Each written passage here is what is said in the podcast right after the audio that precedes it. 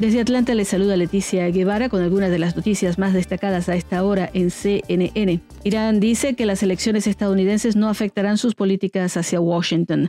Así lo dijo el líder supremo de Irán, Ali Khamenei, quien agregó que no importa quién gane las elecciones, la administración estadounidense está cayéndose a pedazos.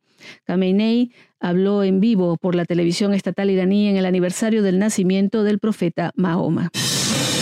Al menos cuatro muertos eh, deja un ataque terrorista en la capital de Austria, además de 14 heridos que dejaron los tiroteos escenificados en varios lugares de Viena. Uno de los tiradores murió por disparos eh, de la policía, mientras las autoridades instaron al público a mantenerse a puertas adentro mientras al menos un sospechoso continúa fugado, según el ministro del Interior Karnenhammer. No está claro cuántos tiradores hay en total. Los disparos estallaron en la capital austríaca alrededor de las 8 de la noche del lunes, hora local, justo antes del inicio de un confinamiento para combatir el COVID-19, según la policía. Esto mientras bares y restaurantes estaban aún llenos de clientes. Las autoridades todavía trabajan en averiguar más sobre los perpetradores y en conferencia de prensa esta mañana, el ministro Hammer dijo que ha sido el día más difícil de Austria en muchos años.